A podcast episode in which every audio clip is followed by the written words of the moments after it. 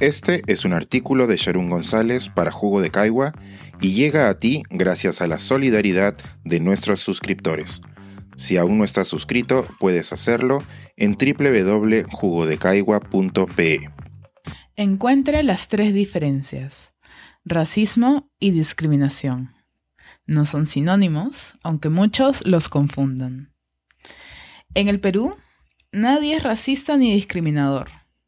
Aún así, a todas y todos nos encanta hablar del racismo y la discriminación.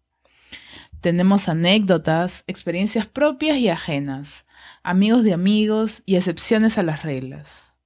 Incluso a veces me pregunto por qué he estudiado a profundidad un tema sobre el cual todos parecen saber lo suficiente. Por ello, y a propósito de la conmemoración del Día Internacional de la Eliminación de la Discriminación Racial, el 21 de marzo, y el Día Internacional de Recuerdo de las Víctimas de la Esclavitud y la Trata Transatlántica de Esclavos, hoy, 25 de marzo, me animé a escribir estas líneas para ventilar algunos aspectos sobre ellos. Observar al racismo y a la discriminación racial es como jugar a encontrar las diferencias. Son dos imágenes muy similares con pequeñas y no tan pequeñas modificaciones, a primera vista imperceptibles. De hecho, solemos usar las palabras racismo y discriminación de forma intercambiable, aunque tengan al menos tres diferencias significativas. El racismo es un sistema de ideas y la discriminación racial es una actitud. La relación entre ambas es parecida a la de la teoría con la práctica. La superioridad de un grupo de personas sobre otro es una de tantas ideas encerradas bajo el paraguas llamado racismo, y también están los estereotipos y creencias sobre las personas según el grupo racial en el, que, son clasificadas.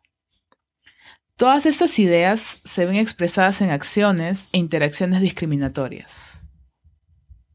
Los negros son pobres y por lo tanto más propensos a robar es una idea que forma parte de nuestro imaginario racista. Esta noción es alimentada día a día por los noticiarios cuando muestran más imágenes de acusados con ciertas características físicas.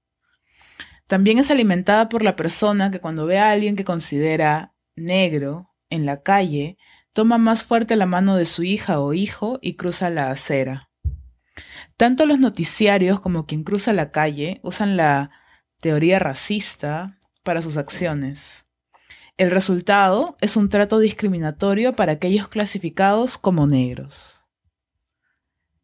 Otra gran diferencia entre el racismo y la discriminación se ubica en sus dimensiones. En contextos como el nuestro, el racismo impregna los sistemas y las estructuras, es decir, está en todos lados, incluso donde no lo vemos. La discriminación, por otro lado, tiene un, inicio y un final más delimitados. Es como un evento. La discriminación Puede también ser sistemática y estructural. Sistemas como el de salud actúan de forma discriminatoria cuando no toman en cuenta las necesidades específicas de aquellas poblaciones afectadas por enfermedades prevalentes relacionadas a su pertenencia. Tal discriminación es parte de un sistema que se ha construido teniendo en cuenta solo a cierto grupo racial. Ese sistema es el racismo. Cuando hablamos del racismo en lo cotidiano, nos referimos generalmente a acciones individuales. He oído a personas decir que han experimentado racismo, entre comillas, porque los taxistas les cobran tarifas más elevadas de lo normal por ser blancos. Este es un trato diferenciado y discriminatorio en términos raciales, en tanto una persona actúa de una forma debido a sus ideas sobre los grupos raciales. Pero el racismo va más allá de un trato discriminatorio como este y necesita más que eso. Esto nos lleva a la tercera diferencia.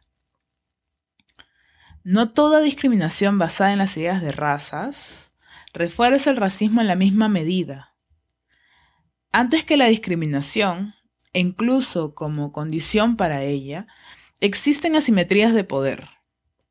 En el ejemplo del taxista, que cobra más caro un pasajero considerado blanco, El, taxi es un microespacio de micropoder en una estructura en que la blanquitud es un capital. Las diferencias raciales entre el taxista y el pasajero se ven expresadas en sus mismos roles. Uno de ellos trabaja más de ocho horas al día, no tiene seguridad social, ni beneficios, ni prestigio por el, por el oficio que ejerce. ¿Cuál de ellos creen que sea? El racismo es un macropoder, tan grande que es invisible, tan potente que es el sentido común. Sabemos que alguien es racializado como negro o negra, tiene más probabilidades de ser pobre, pero no nos preguntamos por qué. Lo damos por sentado y hasta recurrimos a otros estereotipos como la pereza o la dejadez para explicar esas desigualdades. He destacado estas tres diferencias por tres razones. Primero, porque la discriminación racial es solo una de las múltiples manifestaciones del racismo en nuestra sociedad. También porque el racismo no es un fenómeno individual como sí lo puede ser la discriminación a nivel interpersonal. Y finalmente, porque los grupos con menos poder pueden participar en la discriminación, pero sus acciones difícilmente equiparan las consecuencias de siglos de racismo. Hoy, para eliminar la discriminación racial y en solidaridad con las víctimas de la esclavitud y la trata transatlántica de esclavos, reflexionemos al respecto. Conversémoslo con alguien más. Este es un artículo de Sharon González para Jugo de Caigua y llega a ti gracias a la solidaridad de nuestros suscriptores. Si aún no estás suscrito, puedes hacerlo en www.jugodecaigua.pe.